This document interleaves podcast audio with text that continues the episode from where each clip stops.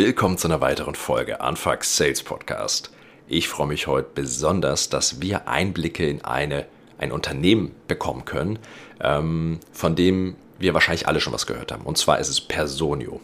Personio wird oft gehandelt als so das Vorzeige SaaS-Unicorn, das wir in Deutschland so haben. Und die haben über die letzten 5, 6 Jahre ein unfassbares Wachstum hingelegt. Das soll jetzt keine Sponsoring-Folge für Personio werden, sondern ein Interview mit Gregor Malta, der Account Executive bei Personio ist.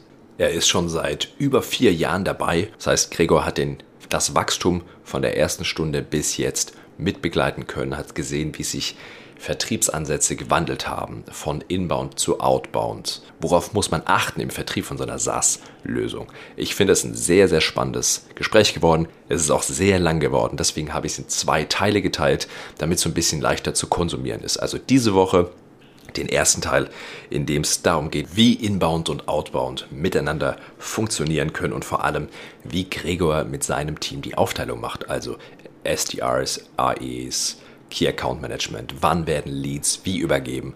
Wirklich super spannende Insights. Also, viel Spaß mit der Folge. Gregor, schön, dass du heute da bist. Ähm, letztes Mal, als wir gesprochen hatten, äh, warst du in Madrid, heute aus München. Herzlich willkommen. Danke, Morten. Herzlich, äh, herzlichen Dank für die Einladung. Freue mich auf jeden Fall dabei zu sein.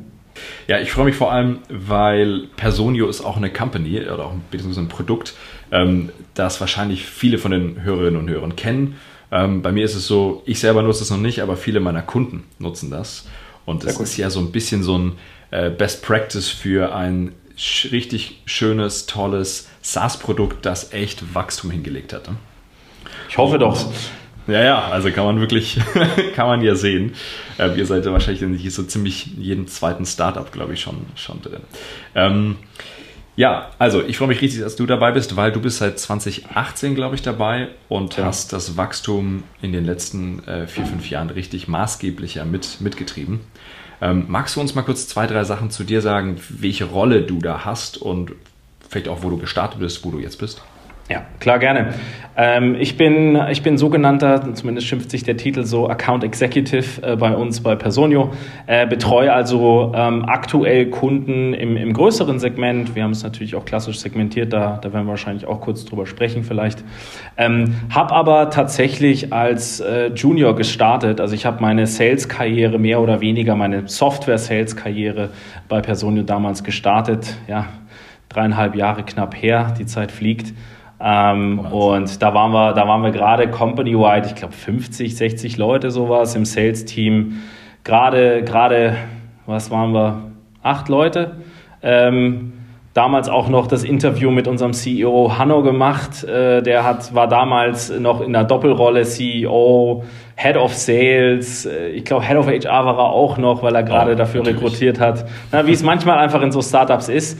Und ähm, ja, danach ein Jahr später, kam, äh, ein Monat später nach mir kam dann äh, der Oliver Manojlovic, unser VP Sales Dach und hat dann die Organisation mehr oder weniger, äh, die Sales-Organisation äh, mit aufgebaut ähm, und das Team natürlich auch skaliert. Mittlerweile ich glaube, im Dachteam alleine knapp 100, äh, 100 bis 120 Leute, ähm, ja. die, die sozusagen hier das Produkt nach draußen bringen. Was uns natürlich total interessiert, ist, wie hat sich denn aus deiner Sicht euer Vertrieb von vor vier Jahren zu jetzt verändert? Weil mit dem Wachstum kommen ja nochmal ganz andere Herausforderungen. Habt ihr Kundensegmente geändert? Äh, wie schaut denn das bei euch aus? Wir haben am Anfang natürlich ganz klassisch sehr, sehr viel über Inbound gemacht.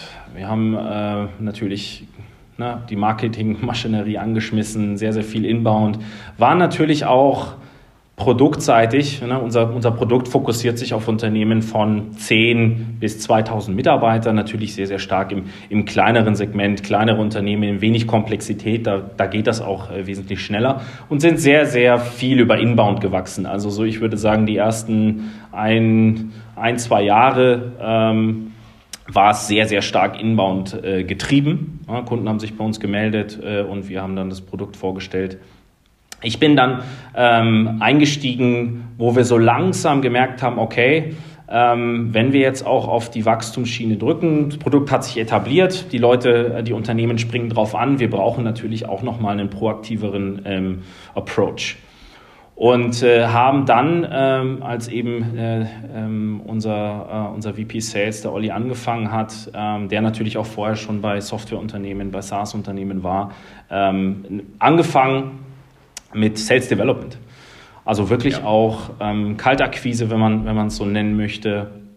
Und ähm, das hat ein Kollege gestartet. Wir haben so geguckt, was sind so, was sind so Ansätze, die funktionieren. Ähm, und darauf basierend dann eben dieses Sales Development Team aufgebaut. Und heute ähm, ist der größere Teil unser, unserer Pipeline ähm, natürlich auch aus Outbound-Aktivitäten ja, äh, ja. getrieben. Und Stark wir, wir, wir sind sehr, sehr stark im Marketing. Ich habe äh, schon mal mit ein paar Leuten ge gesprochen, auch Freunde von mir. Hey, wir waren letztens auf deiner Website, auf Instagram verfolgt's mich jetzt. Ich, äh, ich, ich, ich komme erst raus, äh, wenn ich kaufe, korrekt?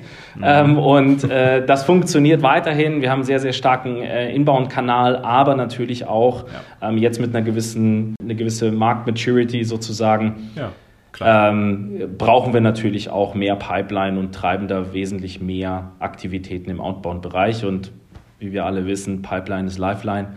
Äh, dementsprechend ist, da, ist das so, so das Wichtigste. Und die, die meisten Kollegen mittlerweile sitzen bei uns auch im, im, im Sales Development-Bereich. Würdest du sagen, dass das auch mit der Größe der Unternehmen zu tun hat? Also je größer, desto mehr Outbound müsst ihr machen? Oder durchmischt sich das bei euch? Puh Nee, also ich würde ich würd nicht zwingend sagen, dass es, dass es mit, mit Unternehmen oder der, der, der Größe, also das ist jetzt meine Meinung dazu, aber wir, wir haben halt einfach von Anfang an gesagt, wenn wir wachsen, ne, wir haben äh, Funding eingeholt und und und, dann, dann müssen wir einfach alles tun und auf mehreren Ebenen spielen. Wir hätten wahrscheinlich ganz entspannt irgendwie auf Inbound Pipeline und wenig Outbound wachsen können, aber dann hätten wir nicht in, in in, was sind wir jetzt, sechs Jahre auf dem Markt, in sechs Jahren irgendwie viereinhalbtausend Kunden äh, gewinnen können äh, und ja, den Umsatz ja. generieren, den wir heute tun. Äh, wir wären jetzt auch nicht in den letzten sechs Jahren auf 900 Mitarbeiter angewachsen. Ähm, das ist natürlich schon, das sind, das sind Themen, da müssen wir einfach auf sehr, sehr vielen Ebenen spielen. Und Sales Development ist einfach ein, ein Kanal, der sehr, sehr gut funktioniert für uns. Vermutlich auch, weil natürlich dieses Thema HR, Digitalisierung im HR auch im letzten Jahr noch mehr an, an, an Relevanz gewonnen hat, vor allem in diesem Segment, in dem wir uns befinden. Viele sind trotzdem noch auf Excel-Basis unterwegs und wir treffen da natürlich auch gerade den Kern, den, den Kern der Zeit. Digitalisierung ist in aller Munde. HR äh, hat letztes Jahr durch Covid einfach extrem an, an Relevanz gewonnen. Und da funktioniert dieser Sales Development Ansatz, den wir fahren, sehr, sehr gut. Vielleicht kannst du uns noch ein bisschen was erzählen zum Thema Lead Generation bei euch. Also das eine ist das, ist das, das Marketing, ja? aber auch da ist ja immer die Herausforderung, was für eine Qualität an Anfragen kommt denn da? Ähm, mhm. Wie stellt ihr sicher, dass das relevante Gespräche sei, sind, die ihr führt? Macht ihr das auf Marketingseite oder macht ihr so eine Art Pre- Pre-Qualification, das ist das eine. Und ähm, auch im Outbound. Wie macht ihr da Lead-Generierung? Woher weißt du, wen du anrufst? Ne? Welche Liste mhm. nimmst du so? Ja. Also Marketing macht sehr, sehr viel auf Content-Seite. Und ähm, wir haben ähm, sehr, sehr viel Content auf unserer Website für Personaler da draußen, für HR-Manager und die laden sich das teilweise runter und dann wissen wir zumindest schon mal, wir fangen an einem anderen Punkt an, als es wir anfangen, wenn wir jemanden kalt sozusagen, ne, irgendeine Nummer wählen und kalt anrufen. Äh, das ist schon mal äh, ein sehr, sehr ein Qualitätsindiz. Personio ist irgendwie ein Begriff. Da kann man einen ganz anderen Gesprächseinstieg finden als, hey, ähm, hier äh, Gregor von Personio, habt ihr Lust, HR-Software einzuführen? ähm, und äh, marketingseitig fahren wir auch natürlich auch sehr, sehr viel Outbound-Kampagnen. Wir versuchen da auch so kreativ wie möglich zu sein. Ähm, und jetzt, weil wir uns auch auf, auf andere Märkte konzentrieren, müssen wir natürlich auch schauen, was funktioniert auf dem deutschen Markt, spanischen, UK-Markt etc. Fair. Da skalieren wir natürlich auch gerade. Und im, das ist der, der, der eine Teil. Und viele dieser, ich sage jetzt mal, Marketingkampagnen führen natürlich auch zu Inbound-Leads. Ne? Also ähm, wir tun sehr, sehr viel im Bereich Branding, Events, wir haben jetzt im Oktober für, für die Zuhörer, die vielleicht da sind, ein bisschen in Eigenwerbung, haben wir eine, eine HR-Konferenz äh, im Oktober am 12. und 13., die wir veranstalten mit äh, planmäßig über 6000 Teilnehmern in der Hybrid-Variante. Das sind alles Bereiche, wo wir sehr, sehr viel für die Brand Personio tun und mittlerweile erreich, haben wir so einen Grad erreicht, wo, wenn wir anrufen, äh, dann ist es, ja, Personio kenne ich, habe ich schon mal gehört, äh, ihr seid ja mittlerweile ein, ein, Name. Und das ist so ein, ein Bereich. Im, im Sales Development hingegen ähm, haben wir natürlich äh, Tools, die uns dabei unterstützen, Lead Generation Tools. Ähm, ich bin mir gerade nicht ganz sicher, welche wir mittlerweile nutzen, aber wir sind konstant ähm, dabei, äh, Tools. Ne? Wir sind ein digitales Unternehmen. Wir versuchen natürlich auch so viel wie möglich auch an, auf digitale Tools zu basieren und haben uns aber auch ganz klar angeschaut, was sind so unsere, unsere was ist so unser, ja, äh, wie sagt man da so schön, unser äh, optimaler Kunde. Ja. ja. Wer, wer, ist, wer ist unsere optimale Zielgruppe? Wo können wir kurz- und mittelfristig irgendwie sehr, sehr viel Mehrwert generieren? Weil da, darum geht es.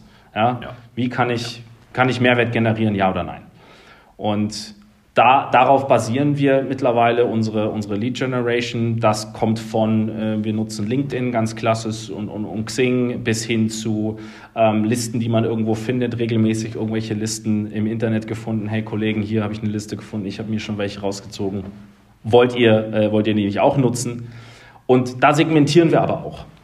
Ja, wir haben ja. Über die Zeit einfach ähm, festgestellt, dass natürlich ein Approach, den wir bei kleineren Kunden gefahren haben, überhaupt nicht zählt für ein Unternehmen, was irgendwie über 1000 Mitarbeiter hat. Ja. Und da sehen wir gerade, und da sind wir auch gerade dabei, sehr, sehr stark Zeit zu investieren, zu verstehen, wie sieht dieser Prozess, dieser, ne, dieser, dieser ähm, Nurturing-Prozess aus? Wo steigen wir gerade ein? Wo befinden wir uns, damit wir auch wissen, was wir in dieser Phase, in diesem Prozess tun müssen, um den Lead von Accept oder von Hey, ich habe Lust, mich mit dem Thema zu beschäftigen, bis hin zum Closing. Und das ist sehr, sehr, sehr, sehr relevant gerade für uns. Wir sind auch ähm, als Softwareunternehmen natürlich sehr datengetrieben und versuchen, so gut es geht, zu verstehen, wie sieht dieser Prozess aus, wo, welche Phasen haben wir identifiziert und wo steckt jeder einzelne Lead äh, äh, gerade aktuell im, im Sales-Prozess. Das ist ganz spannend, war dieses Thema unterschiedliche Ansprechpartner. Seht ihr da eine Änderung von einer Firma, die, wer entscheidet bei einer Firma mit 10 Mitarbeitern gegenüber ähm, 1000 oder noch mehr? Mhm. Ähm, was sind denn so klassische Ansprechpartner, mit denen du und dein Team da zu tun habt? Ja. Also grundsätzlich äh, sind HR-Manager oder, oder HR-Führungskräfte, wie auch immer, ähm, unsere Zielgruppe. Ja, die beschäftigen sich mit dem Tool, die werden mit dem Tool ähm, später arbeiten. Ja, so wie wir mit einem CRM-System arbeiten, arbeiten äh, HR-Manager dann äh, mit einem HR-Management-Person. Genau. Bei einem kleineren Unternehmen ist es meistens die HR-Managerin, die sagt, Chef, ich, ich komme nicht mehr hinterher, zu viele Admin-Aufgaben, ich möchte gerne Software. Brauch das. Ja, ich ja. brauche das. Kriege ich das? Je größer die Unternehmen werden, desto mehr ähm, ja, desto mehr Stakeholder haben wir, die unterschiedliche Interessen haben, ähm, desto mehr Perspektiven auf dieses Thema HR müssen wir mit berücksichtigen. Ja?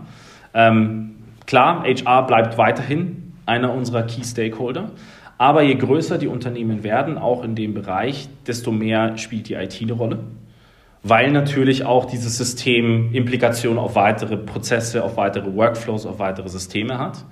Ähm, die Lohnbuchhaltung spielt natürlich eine Rolle ähm, in, ja. in, dem Zusammenhang. Kommt immer auch darauf an, in kleineren Unternehmen ist die Lohnbuchhaltung meistens auch durch den HR-Manager oder durch den Steuerberater gemacht. Bei größeren Unternehmen haben sie es mittlerweile in-house ähm, und machen das. Äh, die, die Geschäftsführung hat auch noch äh, ein Thema mitzusprechen in Bezug auf strategische Themen. Und das müssen wir alles irgendwie mit berücksichtigen. Und diese Perspektiven, so gut es geht, auch auf Basis dieser Phasen, zu berücksichtigen, das ist so ein bisschen, so ein bisschen die Challenge. Wenn du jetzt gerade von den komplizierteren, komplexeren Prozessen oder Abläufen erzählst, ja. kannst du uns ein bisschen davon erzählen, wie ihr euch das aufteilt? Ich schätze mal, vor ja. vier Jahren hast du von Anfang bis Ende alles gemacht. Ich bezweifle, dass das immer noch so ist. genau, richtig. Ähm, jetzt wird es so, so, ein bisschen, so ein bisschen spannend, ähm, weil wir ähm, irgendwann in den regionalen äh, Ansatz gegangen sind.